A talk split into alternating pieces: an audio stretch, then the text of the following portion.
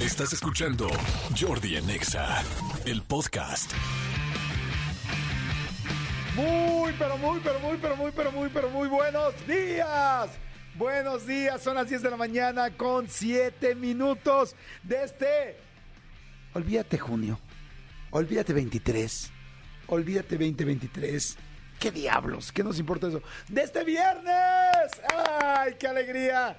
De este viernes, qué felicidad y qué alegría. Este, ya llegó el fin de semana, ya está aquí, ya está a la vuelta de la esquina. O sea, hace a una comida. ¿Cuántos de ustedes realmente le pueden super trabajar rapidísimo ahorita para a las 3, 4 de la tarde estar libres y ya no tener que seguir chambeando? ¿Cuántos realmente pueden matar la tarde en un viernes? Bueno, por lo menos en hoy, porque no todos los viernes son iguales, pero por lo menos en hoy. ¿Cuántos pueden? Háganmelo saber al siguiente WhatsApp, al siguiente teléfono, al siguiente, a la siguiente ubicación telefónica. Mándenme un WhatsApp aquí. Escríbenos al WhatsApp de Jordi en Exa. 5584 11 14 0 5584 11 14 0 Jordi en Exa. Ay, muy bien, díganme quién puede matar la tarde. Ay, ojalá que haya mucha gente que pueda hacer. Dice, hola, ¿cómo estás? Buenos días, Jordi Manolo. Son los mejores. Mi nombre es Paco. Me pueden regalar boletos para el Parín ya que mi hija va a ir a la mi hija, ah, para, para la fiesta, ya que mi hijo va a ir- mi hija va a ir a la, a la marcha. Sí, con mucho gusto podemos regalar boletos. Ahorita les vamos a decir cómo y ahorita vamos a ver si te lo podemos regalar. Fíjense, tengo un chorro de boletos hoy. Tengo, este, pues de entrada, eh, espérenme rápido, lo estoy buscando. Pases dobles para la fiesta Pride, que va a ser el 24 de junio en la Sala Puebla, que va a estar Mentidrags y va a estar padrísimo. Por cierto, hoy de invitados van a estar increíbles, porque hablando de que mañana es el Pride y todo, aunque no tiene que ver directamente con el con, con el eh, desfile de mañana, pero seguramente van a estar.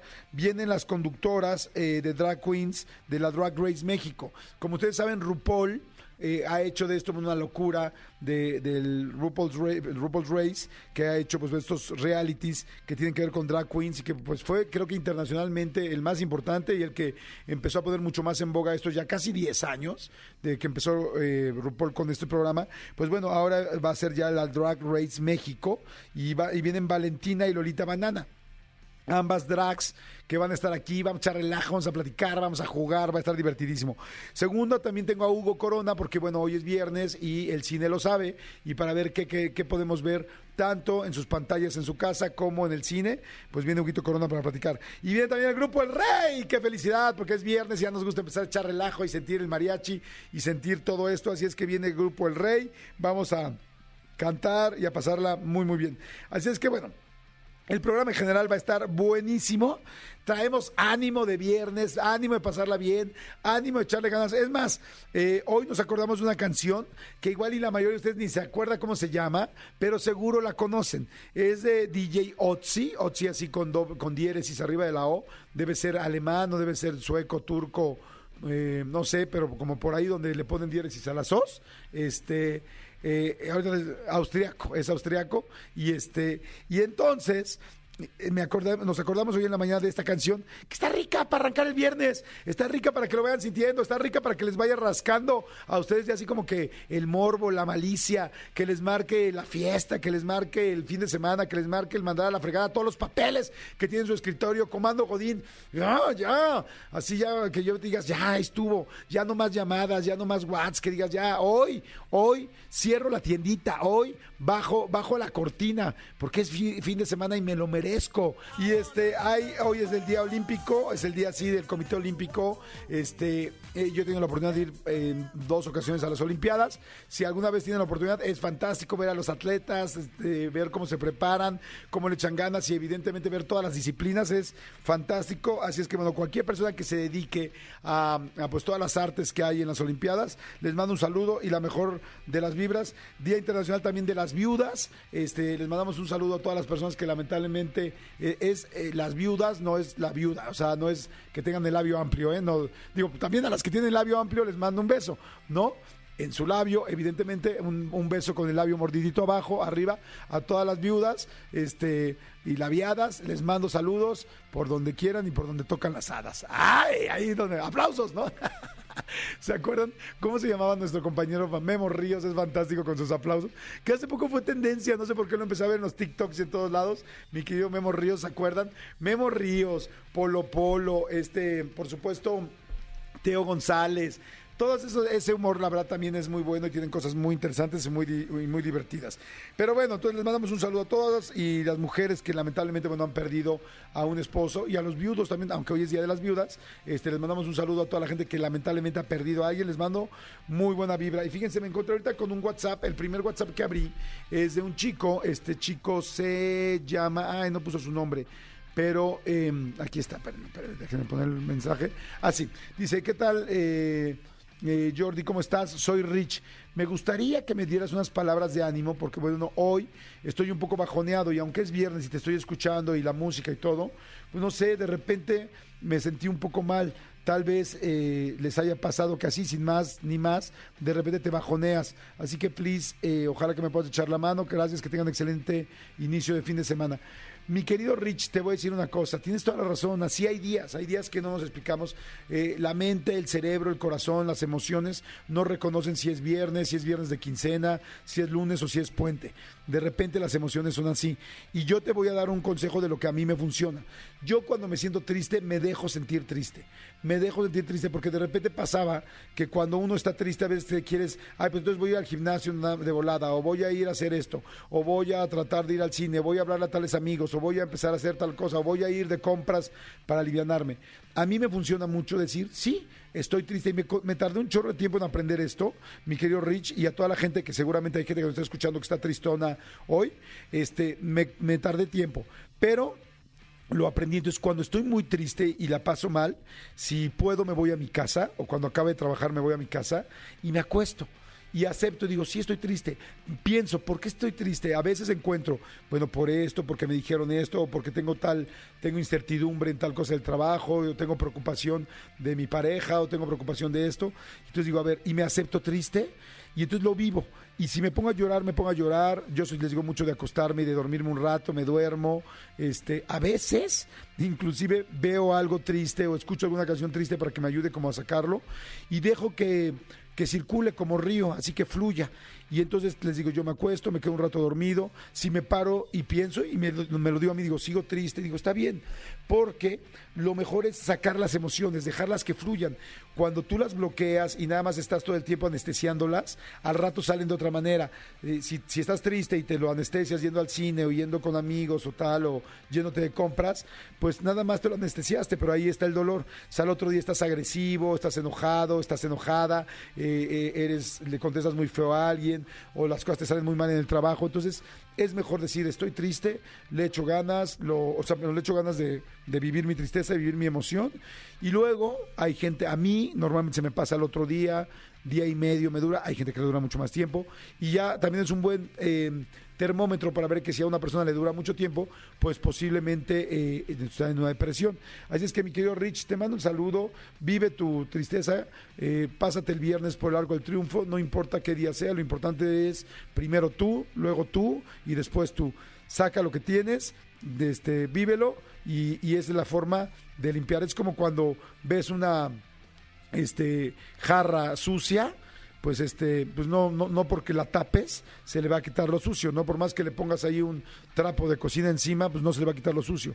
Lo que tienes que hacer es que se limpie, echarle agua, que vaya saliendo poco a poco de lo que está sucia, dejarla, dejarla que salga, que fluya el agua, limpiarla y mañana, pasado mañana o el momento que digas, esa jarra va a estar limpia otra vez.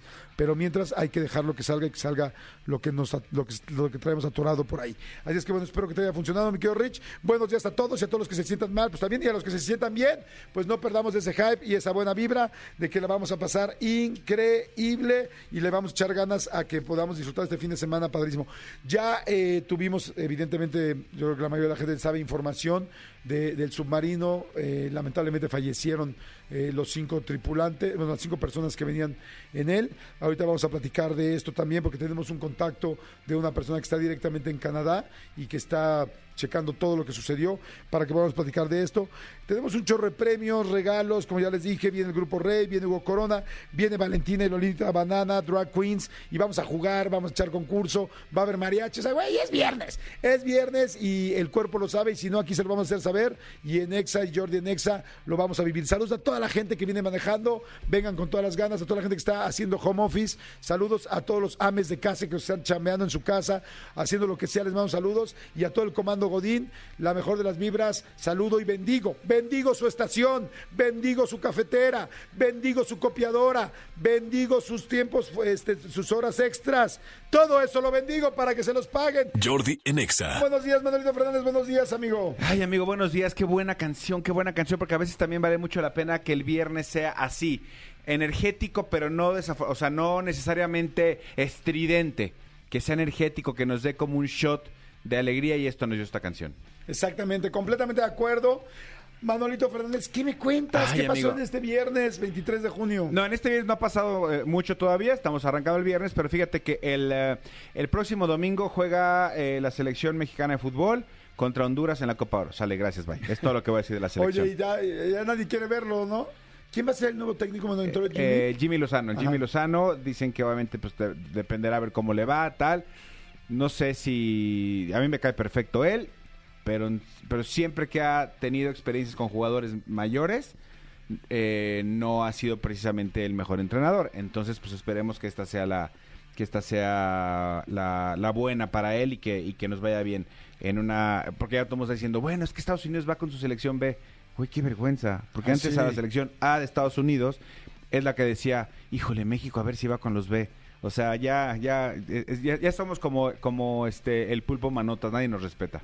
Está muy com- Amigo, el día de ayer se llevó a cabo. Nadie me respeta. Se llevó a cabo la, la- el draft de la NBA. Eh, como tú sabes, eh, en la NBA se hace un draft, una lotería, Ajá. y de esa manera los equipos eh, compensan o, hace- o equilibran fuerzas. El peor equipo, o sea, los peores equipos, entre más bajo quedaste, más oportunidades tienes de- de- de quedar en los primeros lugares del draft. Se sortea, así quedó los Spurs de San Antonio. Fueron el primer lugar y seleccionaron a un jugador francés que ya venía siendo seguido desde hace más de un año Ajá. este, por todos los scouts de la, de la NBA. Se llama Víctor Wemba- Wembanyama. Maniama. Exactamente, es un jugador francés, tiene 19 años y mide 2 metros 23. ¿Cómo que eres 2.23? 2 metros 23. Qué locura. Ahí Ahora, está. eso, la, la altura no asegura que juegues bien. Ese güey seguro Es que, ese juega es, el tema, es que es el tema con él, con Víctor. Por eso, ha, ha habido jugadores mucho más altos que él, sí, muchos.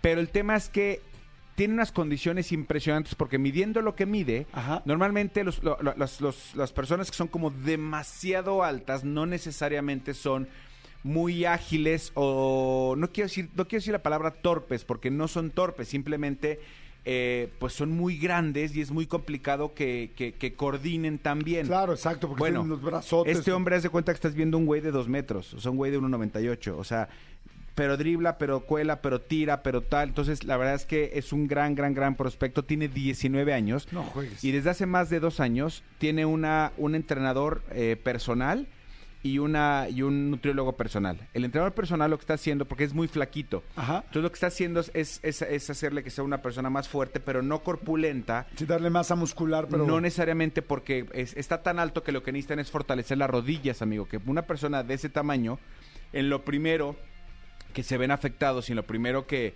que, que, que- que trunca su carrera en un deporte de alto rendimiento en las rodillas por la altura que tienen. Ok.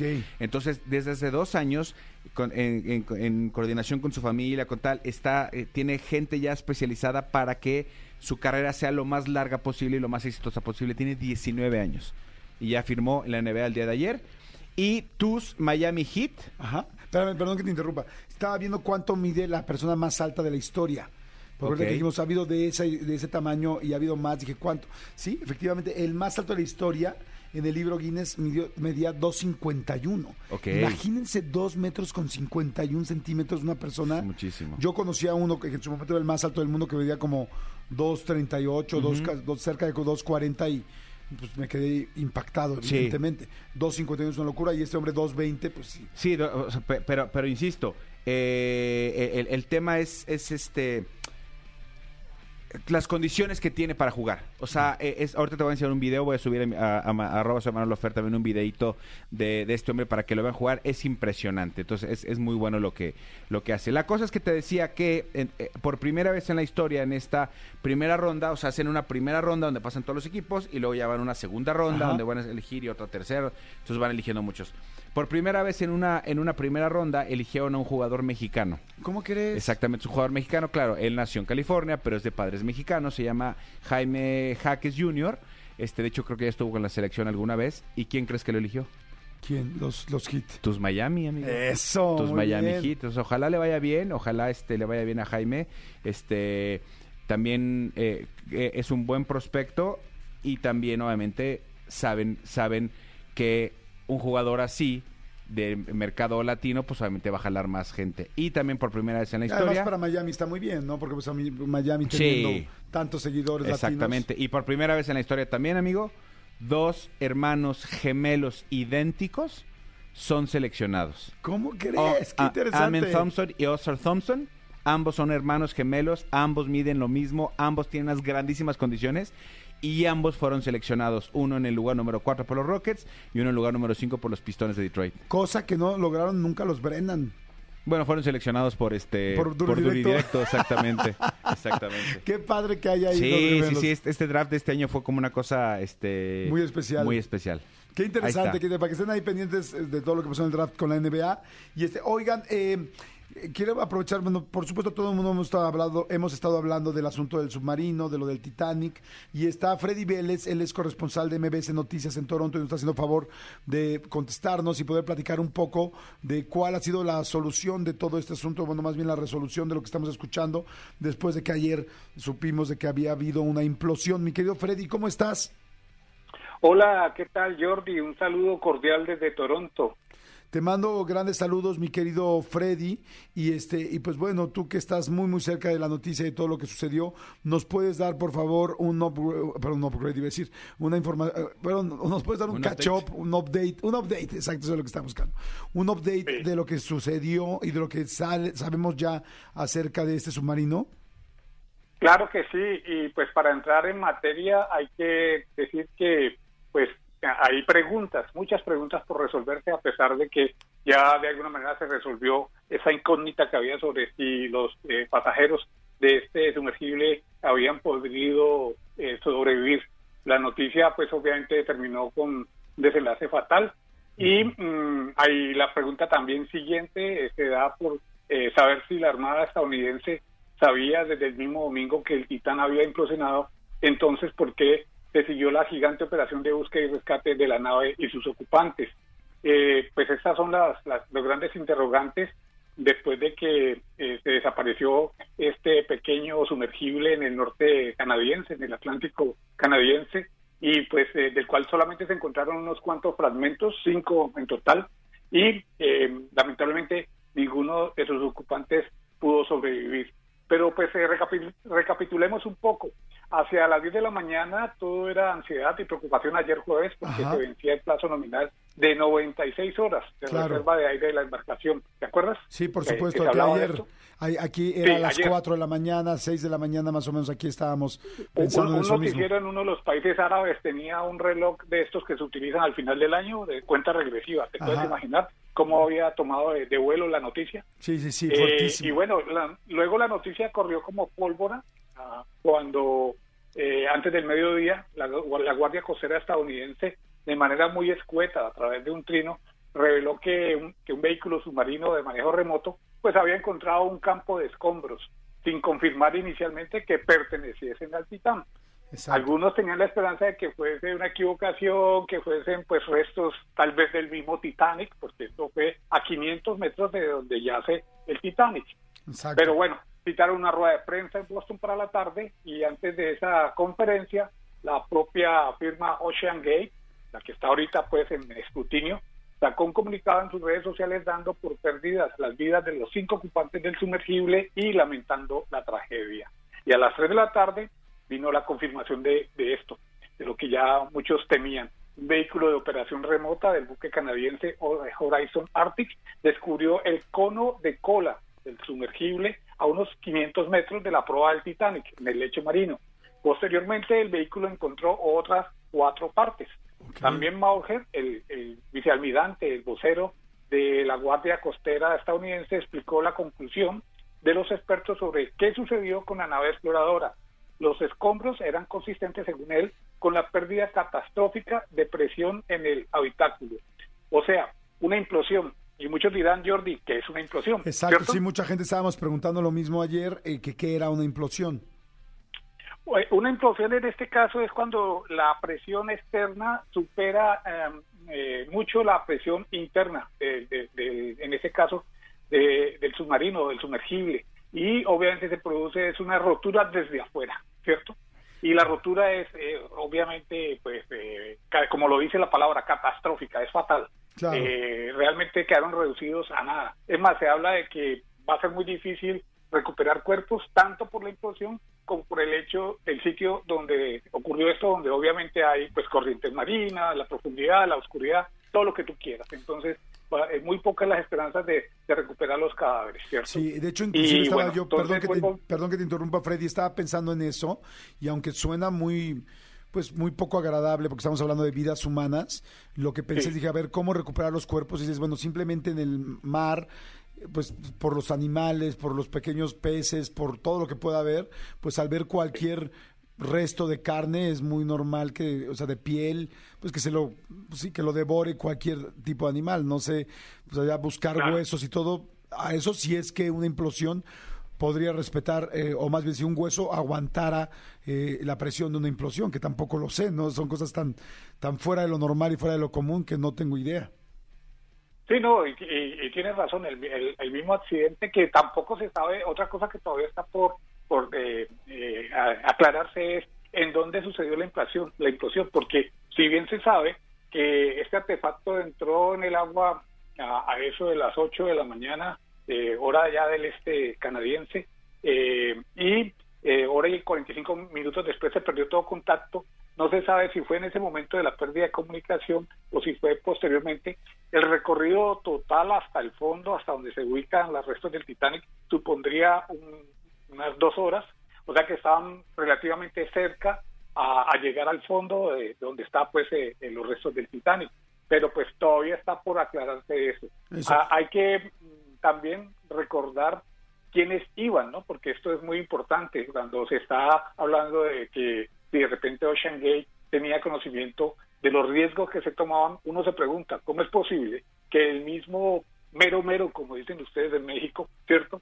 Sí, el, presidente de la compañía, Stockton Rush, eh, estuviese allí en el, en el sumergible y lo pilotara.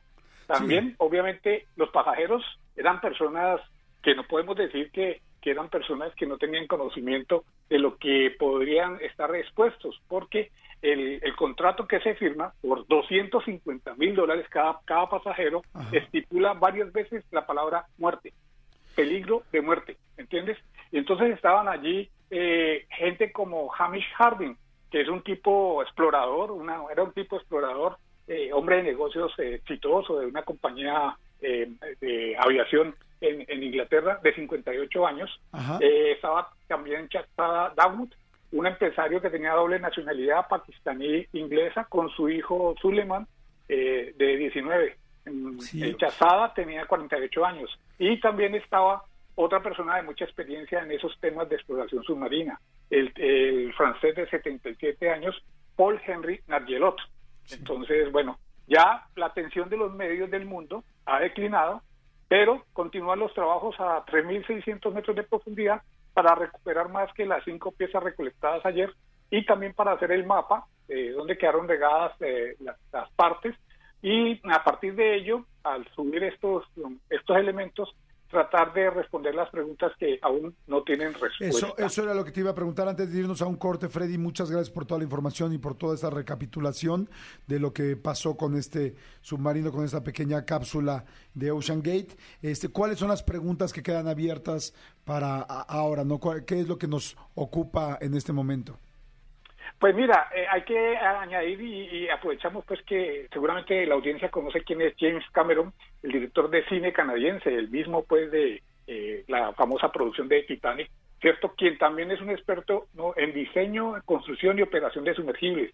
Y él eh, le llama la atención, estaba en shock ayer, por qué se repitió esta tragedia, por qué tiene tanta similitud con la misma del Titanic cuando en ese momento, en, en 1912, se creía que el Titanic era una nave que no se podía hundir nunca.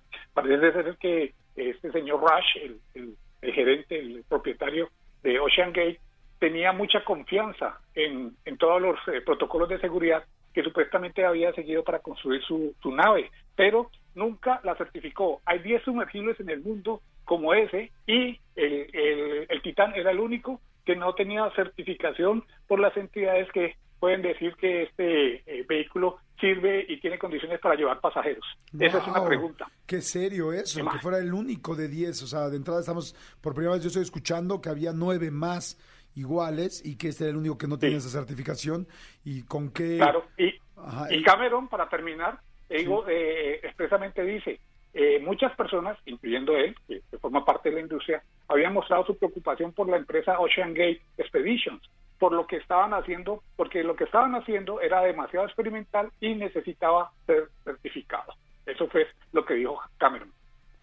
Pues muchas gracias, mi querido Freddy. Muy interesante saber todo lo que, eh, la, la actualización de este caso, de esta nota, pues que ha dado la vuelta al mundo y como dices tú, que nos ha tenido tan preocupados a todos y que primero, pues es digna de la pérdida de cinco vidas y, hay- y ya del otro lado digna de cualquier historia, de cualquier película, de cualquier tal, porque nos ha dejado a todos muy, muy tensos y muy preocupados y bueno, y sobre todo muy tristes con este desenlace.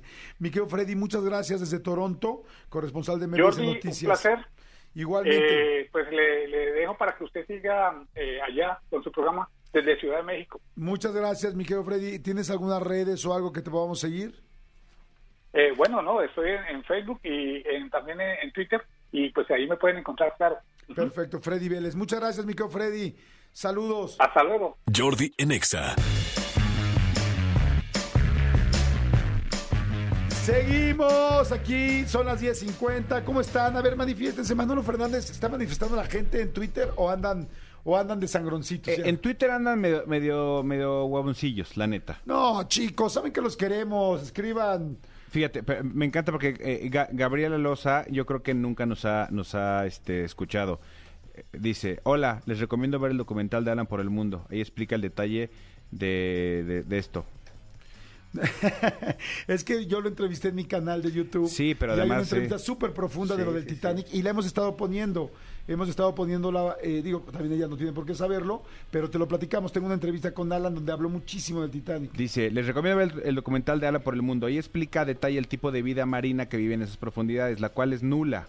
Los animales no pueden comerse los restos, Jordi. A esa presión los órganos humanos explotan instantáneamente, por lo que es casi imposible que se encuentren restos humanos. Ok. Se dice que hay una declaración de un ex trabajador de, de Ocean Gate que le dijo que exponer a Titán a esas presiones por X número de veces podría desgastar su alineación y hacerlo frágil. Se salió del proyecto por no escuchar. Qué interesante. Qué interesante. Estamos jugando, Gaby, obviamente, pero sí que interesante Sí, lo que nos y está dices. interesante lo que dice Gaby de que entonces, la explosión es tan grande que no quedan restos, ¿no? O sea, no sé si se va a lo mínimo. No, más, más bien por la presión a esas, alto- a esas eh, profundidades no hay vida y, y obviamente pues Ah, yo sí. creo que se, se, se deshace. Sí, no, yo me imaginaba, pues quizá posiblemente un resto iba subiendo, ¿no? O sea, no sé si un pedazo, eh, ya no quiero decir más. Sí, porque ahí te va mi es- resto. Sí, exacto. Exacto. Es como muy fuerte. Pero, pero fíjate qué cañón, o sea, a- si alguien te está di y di, es, es como el mecánico que te dice, güey, si no cambias esos amortiguadores, en seis meses se te van a fregar. Si no cambias, si no cambias esa llanta, ta, ta". ¿qué pasó? A los seis meses la llanta explotó. Así es. Pues sí. Gracias, Gaby, por participar. Hay mucha gente que está mandando mensajitos. Dice Jordi, los únicos que se ponen felices por ser viernes son ustedes los godines. Nosotros los obreros no existen fines de semana ni días festivos. Saludos, malditos perrillos. Bueno, pero algún día deben de descansar también la gente que, que trabaja, que son obreros, ¿no? Por supuesto, yo creo que el lunes o martes, pues todo el mundo, Sí. en todos los trabajos deberíamos de tener un día de descanso. Según yo sí. O sea, obligatorio, de hecho, ¿no? Se- según yo, eh, domingos la mayoría. Sí, digo, sí, hay gente que lo hace el lunes o el martes. Bueno, les mandamos saludos y todo, ni nos lees. No, sí, aquí te estoy leyendo. Este, mi querido- Sí, aquí, aquí igual. Hola, malditos perritos guapos. Tienen mucho que no me leen, pero aquí andamos religiosamente poniéndonos de muy buenas con ustedes. Los amo, dice Chiquita Pechocha. Aquí estamos, sí te leemos, ya te estamos leyendo. Oye, aquí sí una persona, con todo respeto, que está un poco atrasada con noticias. Huguito Corona, bienvenido, ¿cómo estás, Mm, amigo? buenos días, Pero ¿cómo para que podamos compartir aquí el rebote, dice, hola, yo digo buen día, yo soy Marcos de San Luis Potosí. Oye, a ver, expliquen. Entonces, ¿Alan venía en el submarino o no venía en el submarino? No. no, gracias a Dios, no. O sea, es en que- este viaje no. En este viaje no. Sí, Alan se subió hace aproximadamente un año a ese mismo viaje. Afortunadamente no, pero creo que eso sí yo consideré como que todo el mundo lo tenía claro. Si no sería una noticia, toda, digo, no es que no sea tremenda, ya es tremenda, pero además sería todavía más dolosa y más personal con el país, ¿no? Que Alan, una persona que todos queremos, este, hubiera fallecido Sí, exactamente. adentro, ¿no? Exactamente, sí. Pero bueno, en fin. Huguito Corona, ¿cómo estás, amigo? Muy bien, ¿y ustedes cómo andan? Bien, muy felices y muy listos para el viernes y para ver qué ver. Que bueno, conectados todos, porque además una de las recomendaciones del día de hoy, y esta va especialmente para Rich, que se sentía bajoneado Ah, hace rato que nos hace escribió. rato porque los viene escuchando, Ajá. hay una recomendación para él. Ah, sí. A él- es, es para ti, todos los demás no la vean. Es para Solo Rich para nada más. Órale. Ok, tú- tampoco, Manolo. Ok, no la voy No, a ver. Pero ahorita les decimos cuál, pero, Exactamente. pero son cuatro estrenos. Hay muy buenas recomendaciones este fin de semana. Entonces, si quieren, empezamos por las de cine o por las de casa. Las de casa, primero casa ¿Las y de luego casa? cine. Casa y cine. Fíjense que la semana pasada se estrenó la sexta temporada de Black Mirror. Sí. Esta serie que durante muchos años ha sido bastante controversial porque cuando arrancó, cuando fue la primera temporada que salió con tres capítulos, eh, Charlie Brooker, que es su creador, nos llevó a, a- a un lugar muy oscuro de la tecnología, ¿no? Que básicamente Exacto. ese es el chiste de Black Mirror. Black Mirror trae el nombre de la pantalla que donde tú veas eh, la, la serie es el reflejo que existe cuando se apaga la pantalla. Ah, yo no sabía que Ah, por eso eh, se llama Black Mirror. Exacto. Entonces, tú- si tú la ves en tu teléfono, la pantalla está negra. Si la ves en la computadora, pantalla negra, televisión y demás. Por eso se llama Black Mirror. Entonces, Ah. es un reflejo de nosotros con la tecnología. Muy interesante. La primera temporada fue muy buena.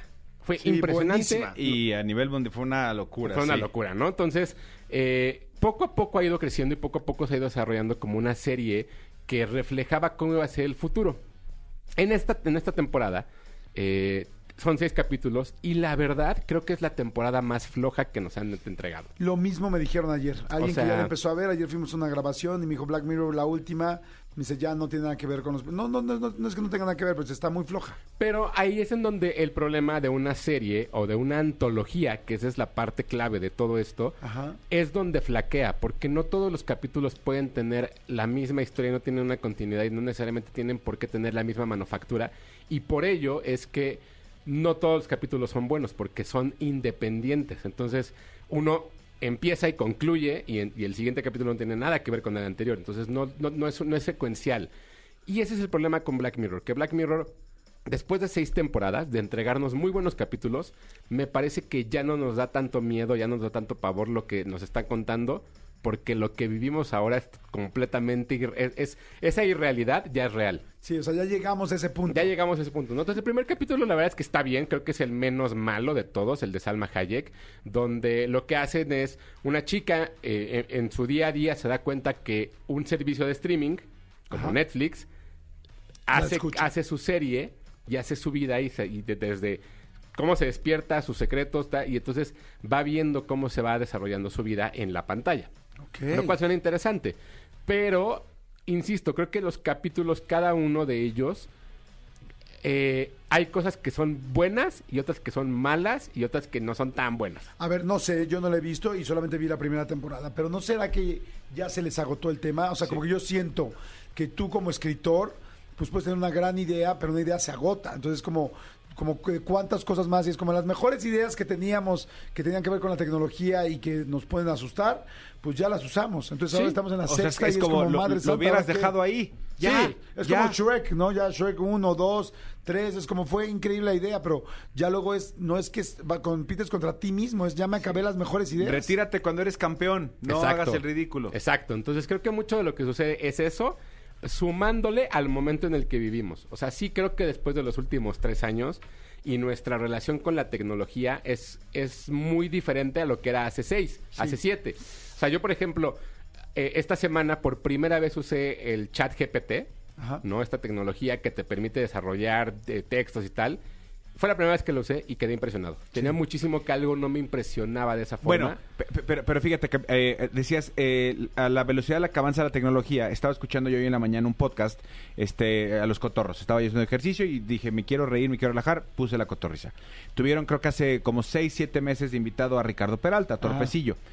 Y ahí empezaron a hablar de una cosa que se llamaba chat, no sé qué algo, y empezaron a platicar eso hace seis meses. Exacto. Era como, qué novedoso. Nosotros aquí ya lo usamos, lo probamos, no sé qué, ya hay gente, no sé qué, ya están haciendo otra cosa que las fotos Sí. también te las... eh, o sea, en seis meses Sí cambió. ya se escuchó viejo algo que acaban de, escu- de- de descubrir. Está muy cañón. Exacto. Te voy a dar otro ejemplo que pasó, nos pasó ayer. Ayer estaba Tony parado aquí enfrente de nosotros, tú y yo, ¿no? Y entonces estábamos diciendo algo, no me acuerdo de qué, y yo le dije, oye, ¿ya viste tal cosa? Y me dijo, no, no lo vi, pero seguramente al ratito me va a salir en mi teléfono porque ya lo mencionaste. O sea, porque me escuchó el teléfono. Y este, y luego entonces empezó, este, eh, empezó a hacerlo de broma Tony, a decir eh, viaja a Cancún gratis, viaja a Cancún gratis, viaja a Cancún gratis, como para que su escu- teléfono lo escuche. Antes no creíamos eso, que decías, güey, no manches, ya viste que dijiste apenas sobre este libro y de repente empezó a salir Amazon y todo el mundo a promocionar sobre este libro y nada más lo comentamos aquí en la mesa. ¿Por qué? Y entonces, es que los celulares te escuchan. No mames, ¿cómo que mi celular me escucha? Y ahora ya no es normal. Ayer lo platicamos y era Sí. como, o sea, ya no nos asusta. Sí. Y eso fue en un año. Yo me acuerdo que la primera vez que escuché que mi celular me escuchaba fue hace un año y ahora pues ya sé que es normal. Exacto. ¿no? Entonces ahí Black Mirror ya no, es, ya no hay competencia. Pueden verla, creo que si nunca la han visto, creo que la- la- los primeros capítulos siguen siendo igual de buenos que hace unos años, pero si, pero si van al día y van a ver la sexta temporada, me parece que es la menos buena, dos coronas y media. ¿Cuál es la mejor temporada de Black Mirror? La primera. No tienes, no, eh, mi, mi capítulo favorito está en la tercera, pero si la si yo es- nunca he visto Black Mirror y empiezo ahorita a ver la primera, aunque ya la tecnología avanzó muchísimo, ¿me va, me va a sorprender Sí, igual? Sí, Perfecto. Sí, porque es ¿No has visto ninguno? No, ninguno. Sí, el de Ve el los primero. No manches, el primero está peor. Así, ve, el, el primero es el más fuerte de las primeras dos temporadas. ¿Pero es de miedo? No, pero te va, no, pero te vas a culear. Sí, te vas a Así, culear. O sea, no es de miedo. pero- Bueno, entonces mejor veré es, La el Casa del, de los es el Famosos. del cerdo, ¿no? sí, sí, Sí. es que imagínate arrancar una serie con ese capítulo. Sí. Pero y hay, bueno. hay uno de likes, que es como el tercero o cuarto, de, de que todos valen solamente por los likes, que de alguna manera es lo que está pasando, pero llevado a un nivel muy interesante. Y además la, la manufactura es muy buena. Sí, ¿no? sí, sí, sí, Eso sí, eso sí, no, no hay otro nivel. Oye, también en redes, y esa sí puede ¿Cuántas ser. coronas, Black Dos y media. Esa sí puede ser para Manolo Fernández. Eh, se estrenó la, la segunda parte o la, la secuela de una película con Chris Hems- Hemsworth que se llama Extraction 2 o Extracción 2. ¿De qué se trata la historia? Básicamente es un personaje que su, su chamba fue... ¿En dónde está esta? En Netflix también. Fue soldado y ahora se dedica, de cierto modo, en el mercado negro a rescatar gente. En esta ocasión, después de que en la primera lo dejaron por muerto de- supuestamente, regresa y tiene que volver a, a encontrarse, pero ahora con una cosa personal, porque tiene que rescatar a sus sobrinos. Tiene una secuencia de acción que no te pases de lanza. O sea, dura 24 minutos, Wow. un plano secuencia, con explosiones, con trenes, con disparos, con... Un ¿Mejor de- que el inicio de Narcos 3? Por ¿Que el ahí se va. capítulo? Por ahí se va. Ok. Por ahí se va. Muy bien, muy bien. Míralo, si haces la tarea. No, la verdad es que la serie está... la película está bien. No es una película que te vaya a cambiar la vida, pero como formato de acción me parece que es muy buena. Chris Hemsworth lo hace muy bien. Y este fin de semana en el, en el evento de To Doom, que fue el evento de, de Netflix, anunciaron ya una tercera parte. Tudururudum.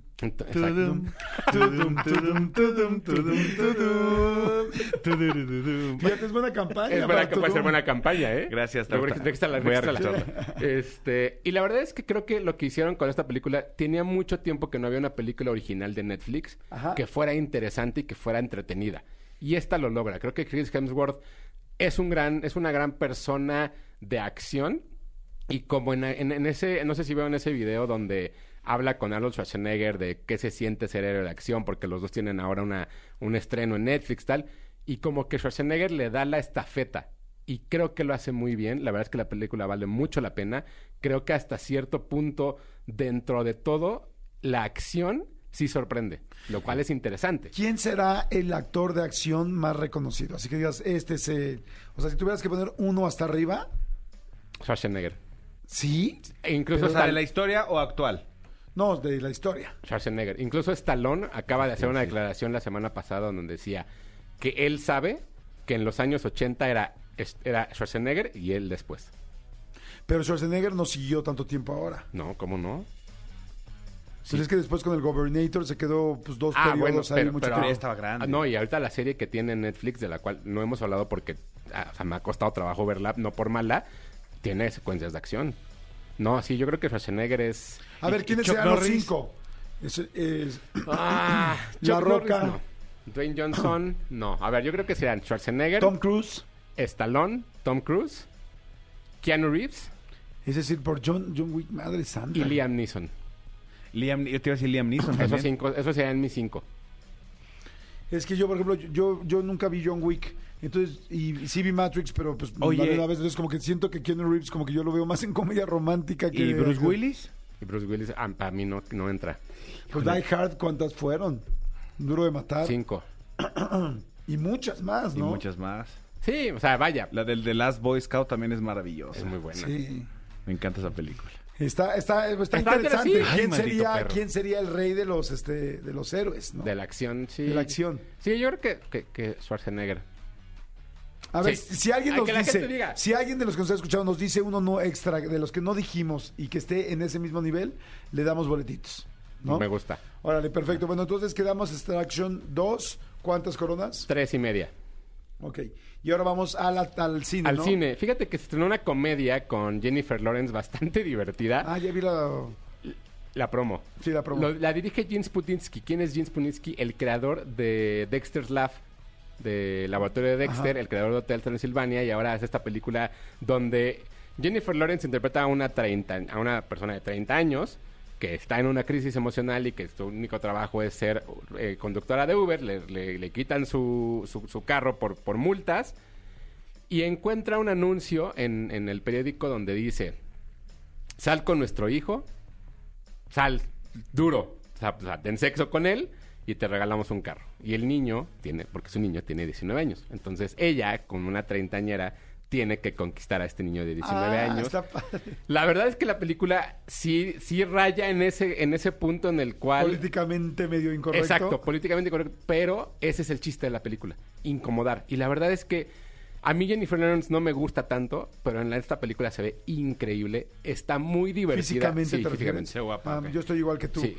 Hay veces que me gusta y muchas que En no. esta se ve increíble, pero es parte del chiste. Ahora, una cosa, un detalle bastante interesante es que la película, evidentemente, al no ser para, para eh, niños, sí se va como muy por el humor adolescente. Y a mí me recordó mucho a estas películas como Porky's, o como estas películas de los 80. The Revenge of the eh, Nerds. La revancha de los nerds, todas esas. Y tiene ese Animal humor. House. Exacto. Tiene ese humor, tiene esa cosa. Y la verdad es que la película está bastante divertida. Yo me divertí qué mucho. bueno que me dices para ver algo. Ayer yo me reí en la- cuando la estaba viendo. La verdad es que la sala, o sea, había varias personas y sí nos reíamos por separado, porque además el humor creo que es diferente para todos y de diferente este, generación. Y es bastante interesante todo lo que plantea. Creo que es una película bastante entretenida. Es comedia. Es comedia. Sí, sí, sí, comedia dura, o sea, tal cual.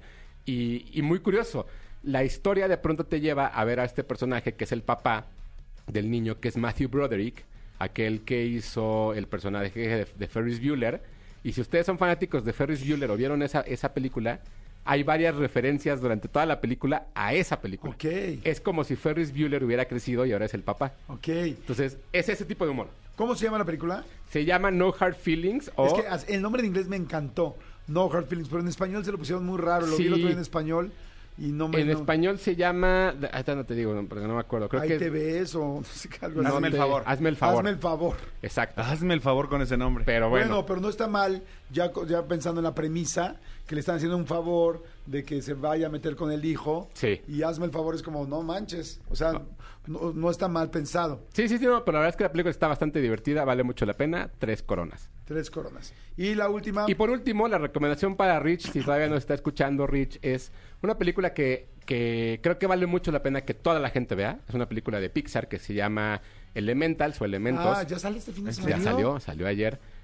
De entrada les voy a decir, creo que es una de las mejores películas que ha hecho Pixar en los últimos años. A mí no se ¿Cómo me antojaba crees? nada. A mí tampoco se me antoja. Cuatro coronas y media. ¿Te cae? Primero por la calificación. Plano. ¿De qué se trata la, la- la película? Existen cuatro elementos en la Tierra, ¿no? El, Fuego, el fuego tierra, tierra, aire, aire y, y agua. agua. y Capitán Planeta. Who the hell is Capitán Ay, ¿no, se Planeta? acuerdan, ¿No se acuerdan del Capitán Planeta? No. No. Dios santo. Somos muy jóvenes nosotros. No es cierto, bueno, está bien. La verdad es que estos, estos elementos conviven en un solo lugar, tres de ellos. Llega un cuarto, que es el fuego, a un nuevo lugar, a una nueva isla, donde empiezan a convivir todos y empiezan a crear una comunidad. Es una película que habla de, de toda esta de, esto- de toda esta migración que hubo en algún momento. Pero además habla de qué sucede cuando estos elementos se combinan y cómo es que cada uno tiene su característica. Como bien decías hace rato que, que- que leías el mensaje de Rich, déjate fluir. Sería el agua, ¿no? Deja que, los cosas, que las cosas avancen y florezcan, sea la tierra. El viento sería dejar que seas más libre. Y el fuego es una cosa mucho más pasional y mucho más fuerte. Eso lo reflejan en estos elementos y en estos personajes, cambiando de adolescentes a adultos y cómo es que no saben controlar cada uno de sus elementos. Es como si fuera intensamente, Es que así me lo imagino, ajá, es- intensamente. intensamente, pero combinado con una historia donde la parte de la pertenencia al lugar es bien importante. Si ustedes no entienden muy bien cómo funciona de pronto la migración, creo que este es un ejemplo perfecto de cómo puede ser y cómo es que cada una de esas personas, al tener una personalidad y se combina con otra, crean algo nuevo. ¿La migración a qué te refieres? La migración, migración. O sea, ¿De porque- animal a animal? No, no, no. La migración de, de, por ejemplo, llegar a una nueva tierra, ¿no? O sea, Sí. si tú ves la película, las personas de fuego son las personas orientales. Si ves el, el- el agua, son las personas que nacieron en Estados Unidos. Entonces, es esta forma de migración de gente que llegó y creó algo nuevo. Eso está muy ¿Y escondido. quiénes somos nosotros? ¿Otra vez el nopal? Velo, velo porque sí hay. Estoy harto. ¿Somos el lodo? ¿Somos No, el no. lodo? ¿Somos La- qué? ¿El cactus? La verdad es que está bien interesante y creo que muchas de las cosas que el día de hoy le podemos enseñar a cualquier niño, no de la inclusión, de la pertenencia. Qué interesante, está, está de verdad, saberlo. a buena mí, lectura, a mí sí. me sorprendió muchísimo. E- Evidentemente yo le doy esa lectura después de haberla visto. No sé si la gente la vaya a entender así, pero creo que es bien interesante que vayan y la vean, que ana- analicen qué es lo que sucede, pero sobre todo que vayan con sus hijos y a ver qué aprenden ellos. ¿Está divertida para los niños? Está muy O divertida. sea, además de todo esto, ¿está Sí. divertida? Sí, está muy entretenida. Visualmente es una locura. Creo que es una gran película. De verdad, Pixar se voló la barda. Ahora sí. en una Erika nue- Buenfil hace eh, una nubecita, un... Ajá, hace a la, nube, a la nube mayor, de hecho. Y la verdad es que el doblaje, el doblaje está muy bien. Eso es algo que Disney siempre hace, cuidar muy bien su doblaje. Pero también está en inglés, ¿no? No, yo no, la- no sé, no sé si está en inglés, yo la vi en español, pero la verdad es que no te salta nada. Vale ¿Cuántas coronas? ¿Cuatro y media? Cuatro y media. Cuatro y media. Ahí están entonces todos, Black Mirror dos y media, Extra- Extraction 2, Netflix, y en el cine Hazme el Favor, eh, tres coronas, y Elementals, cuatro y media. Wow, fue la más alta. Perfecto. Ahí está. Buenísimo, amigo. Tus redes, por favor. Claro que sí, en- me encuentran en arroba tushai en Twitter, Hugo Corona en Instagram y Hugo Corona de Luna en TikTok. Padrísimo. Jordi en Exa. Pues bueno, señores, seguimos en este viernes. Qué delicia, se los dije desde muy temprano. Tengo a las conductoras, sí, a las conductoras del primer Drag Race México, cosa que me da muchísimo gusto, que ya hay algo de este nivel, porque sí, últimamente todo el rollo drag en cuanto a medios, comunicación, shows, eh, Teatro, teatro Sí. presentaciones en vivo, está más fuerte que nunca en los últimos cinco años, pero ya que haya un Drag Race México, está increíble. Así es que bienvenidos, mi querida Valentina, ¿cómo estás? Increíble, increíble. Ahorita estamos viviendo la época dorada del drag. Exactamente.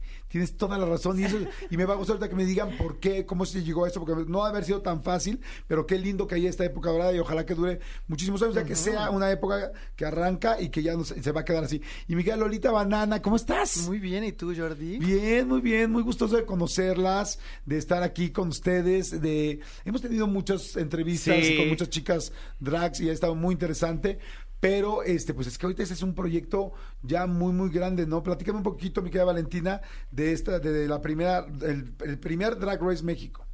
Pues Drag Race en lo general empezó en del 2009 y desde ese entonces RuPaul fue una persona que dio a luz a la comunidad drag que se ahora se considera una carrera. Antes era algo muy underground y se ha trabajado para poner varia- tener varias franquicias a nivel mundial y ahora llega a México. Y es un gran honor para mí siendo mexicana de padres mexicanos de estar en esta posición al lado con Lolita. Estamos súper emocionadas Anoche fue el gran estreno Sí. y la gente ahorita está loca, loca, loca. Estamos trending por Twitter.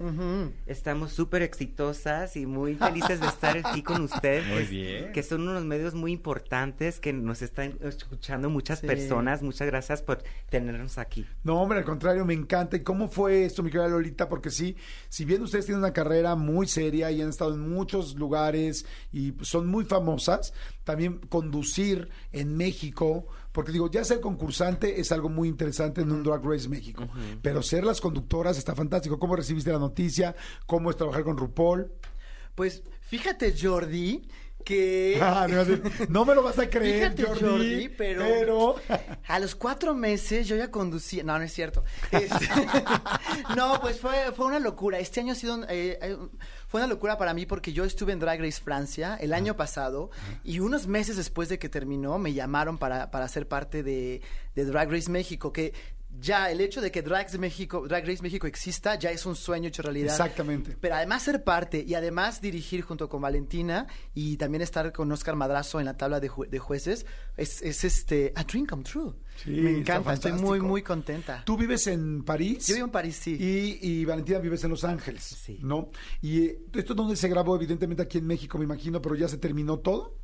Sí, ya grabamos todo y Ajá. grabamos en Colombia. Sí. Ok, en México y en Colombia se grabaron. La Ahora, producción- es una producción mexicana, pero los estudios están en Colombia. Los Colombia. estudios de Paramount están en Colombia. ok, a ver, esto arrancó ayer, ayer se estrenó, El ya pueden ver. ¿se pueden ver todos los capítulos o van uno por uno? No, ¿cómo por crees, uno. Jordi? Pues Ah, claro, claro, pues es exacto. Como telenovelas, Jordi. A ver, platique, platíquenos bien cómo es Drag Race México, o sea, qué es lo que va a ver la gente.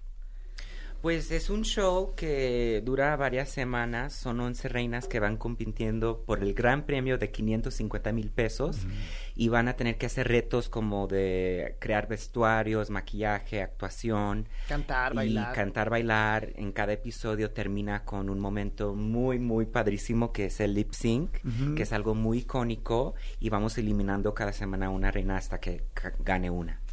es fácil no tener favoritas. O sea, de decir, no, es que aunque nosotros seamos conductoras, tenemos que ser parcial, imparciales. Pues creo que el hecho justamente de que no vivamos en la ciudad, aquí en México, nos ayudó a ser muy imparciales, porque... ¿Parciales o imparciales? Sí, Impar- a ser imparciales. Ajá. Yo, ¿Cómo? Sí. ¿Qué dijo? Entonces, no las conocíamos y descubrimos su talento semana por tras semana.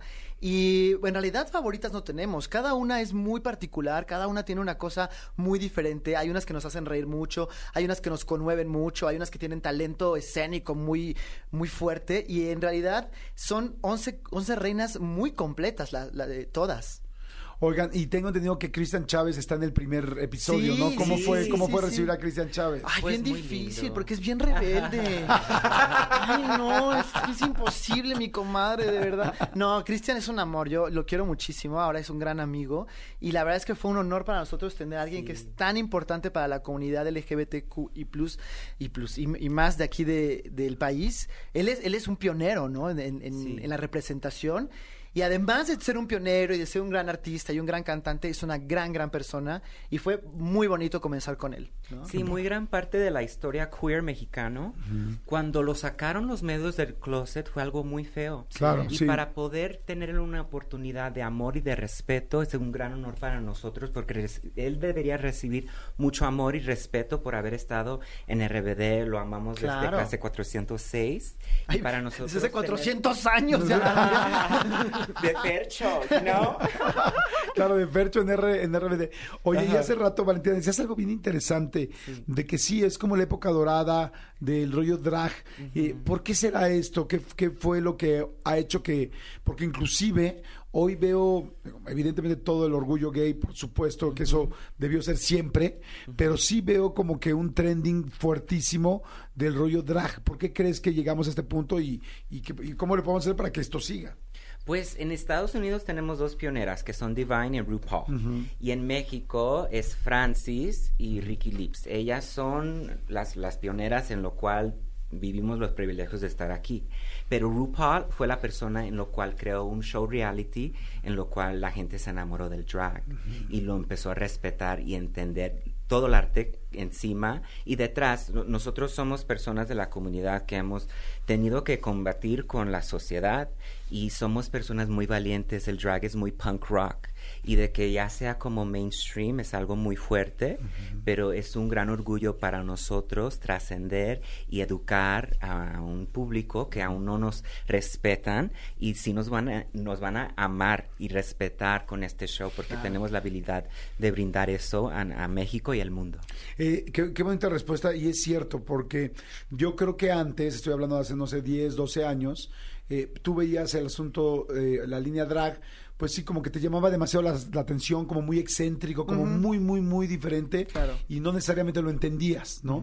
Y ahora, más bien, como dicen, este tipo de shows, como el de RuPaul, eh, que si bien yo no lo he visto, pero sí he visto la cantidad de cosas que, se, ha- que han pasado en ¿No todo el la has mundo. visto, Jordi? La verdad, fíjate que no he visto ¿Y una de sola qué- carrera ¿Y de de qué hablas con tus compañeritos en el recreo? Manda. Ay, no, Jordi. Te vas a quedar Pues a decir sola algo. como Pedrito. Tienes que para, que... para que veas a ver de qué hablas, ¿no? ¿Por qué no has No, Si no, somos no, ¿Sabes qué? No lo he visto realmente porque no he tenido, porque no he tenido tiempo de eso y de muchísimas otras cosas, pero lo que sí es que cada vez más he tenido la gran oportunidad de poder platicar con, con, con- con muchas personas del movimiento drag aquí, pero sí lo que veo es eso, que ahora se ha podido ver el talento. Solamente una vez fui, a- fui vi un show drag que me encantó, que lo fui a grabar y me quedé impactado del Sí, talento. claro. ¿Sabes qué O sea, dije, pasa? Que yo hace rato que dijiste, ¿por qué crees que estamos de moda? Bueno, ¿por qué esta, esta efervescencia del drag? El drag tiene la maravilla que reúne las artes eh, clásicas, académicas, ¿no? Las bellas artes con el entretenimiento. Y entonces hacen una mezcla perfecta de, de shows perfectamente construidos, ¿no? De, o sea, nivel Cirque du Soleil, pero además tiene glitter y tiene toda esta extravagancia y esta exageración que, que, que en el escenario encanta, ¿no?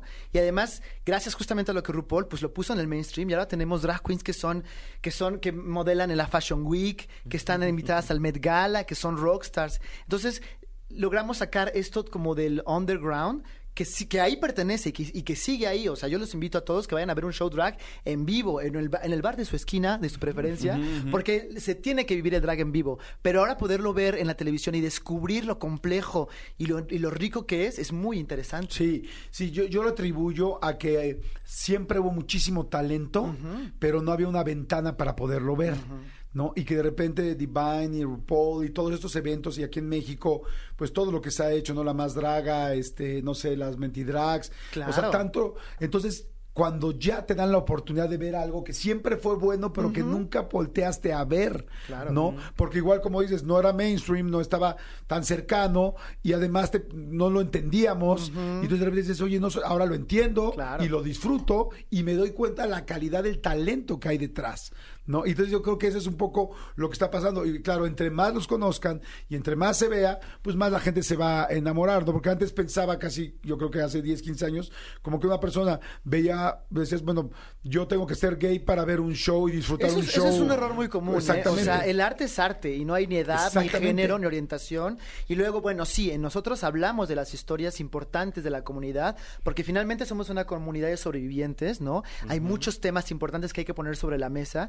Y bueno, aprovechamos esta ventana, este esca- escaparate, para hablar de cosas que son importantes desde la perspectiva queer. No es un productor que cuenta y lo que cree que es, y luego el cliché del gay. No, no, no. Somos nosotros, nosotras, hablando de nosotras. Entonces es muy natural, es muy honesto y es muy interesante, porque entonces la gente se da cuenta de que hay mucho sufrimiento, hay mucho talento, pero que también hay mucho éxito y que puede ser parte de la comunidad queer y que a lo mejor algún niño que está dudando, que se está buscando, ve eso y dice, wow, o sea, no hay, no hay, no es un, un destino fatal, al contrario, se puede ser exitoso haciendo esto. Pero también al revés, ¿eh? O sea, no, no creas que si que por exponer a tu hijo a esto automáticamente tu hijo va a tener cierta este gusto preferencia. Esto es un tema artístico. Pero Es un además, tema el- o sea, si artístico, tu o sea, hijo es queer, es que es. Claro, por así supuesto. nació.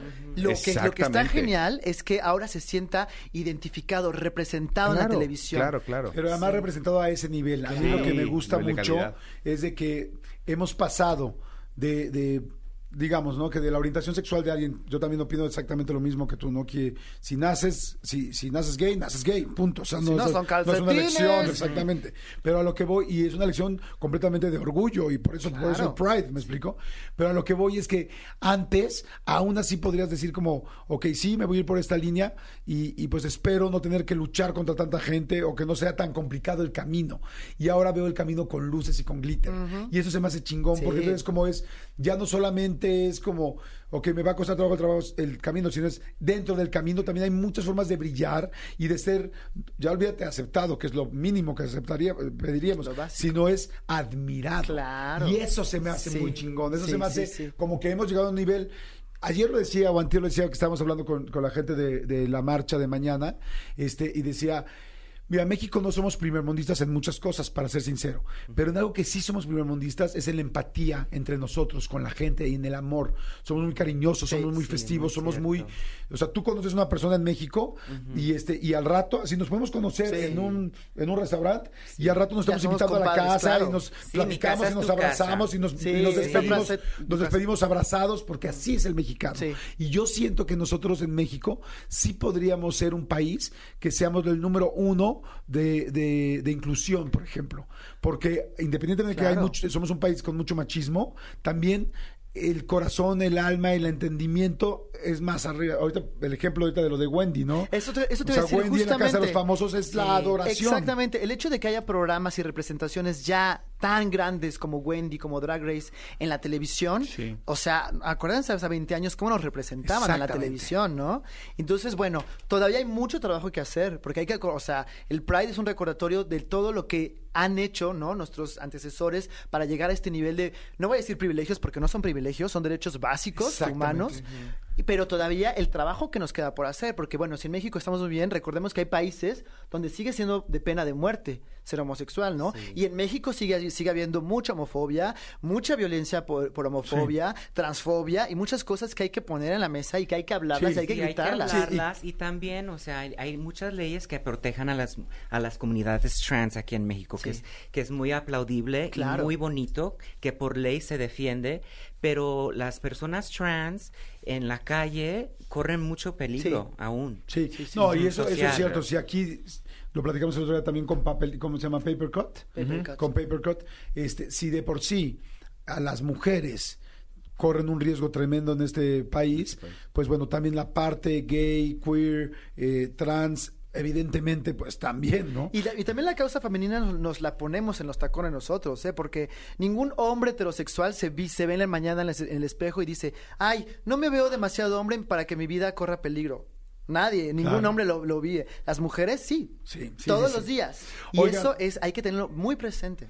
La verdad es que está increíble. Estamos transmitiendo en TikTok y en mi TikTok para que lo puedan ver. Y eh, la verdad, eh, las felicito. Está increíble. Están increíblemente guapas. Está fantástico. Además, Ay, veo los muchas outfits, tal. gracias, mi amor. Me fascina porque además este rollo es muy padre, como dices tú, ¿no? Como muy hacia afuera y se ve fantástico. No se pierdan entonces eh, Drag Race México. Ya empezó. ya estuvo el primer episodio. Todos los jueves. Todos los jueves, ¿dónde está? Por MTV y Paramount, Paramount Plus. Ok, por MTV y Paramount Plus ya tienen evidentemente entonces el primer episodio Sí. ya en entrega en Paramount Plus y este y esperen el próximo jueves hay un horario donde se va a subir el segundo o no. En- por MTV, por Paramount Plus es a las 8 y por MTV a las 9. Los Ok, jueves. Perfecto, estén muy pendientes. Felicidades, qué bueno, me da gracias. mucho gusto. Gracias. Jordi, tienes que verlo. Claro, vas a ¿sabes querer qué? esa Tienes trampa, que te va a encantar. que no, hay, hay tantas cosas que no he visto, pero esto ya lo tengo que ver. Ese sí, Porque que tu es- primera urge, temporada te sea la mexicana. Sí. oh. Te va a Sí. atrapar, te va a atrapar. Es Sí. moda, es sí reality. visto, ¿verdad? Sí, por Sí, supuesto. sí, Comadre, sí, a mí me gusta Sí, todo, sí, a mí me sí. gusta todo, to- todo es Sé todo que te es- va a gustar, sí, sí, los vestuarios, Sí, la, te la actuación tal, el humor, todo. Entonces, va a estar interesante. Entonces, no lo dejen de ver. Yo me comprometo con ustedes a ver también ya el primer episodio de Volada. Gracias, chicas, muchas Gracias, gracias. a ti, Jordi. Jordi en Exa. Seguramente estás pensando qué buen programa programa de radio, pero lamentablemente regresamos hasta el lunes. Adiós. Escúchanos en vivo de lunes a viernes a las 10 de la mañana en XFM 104.9.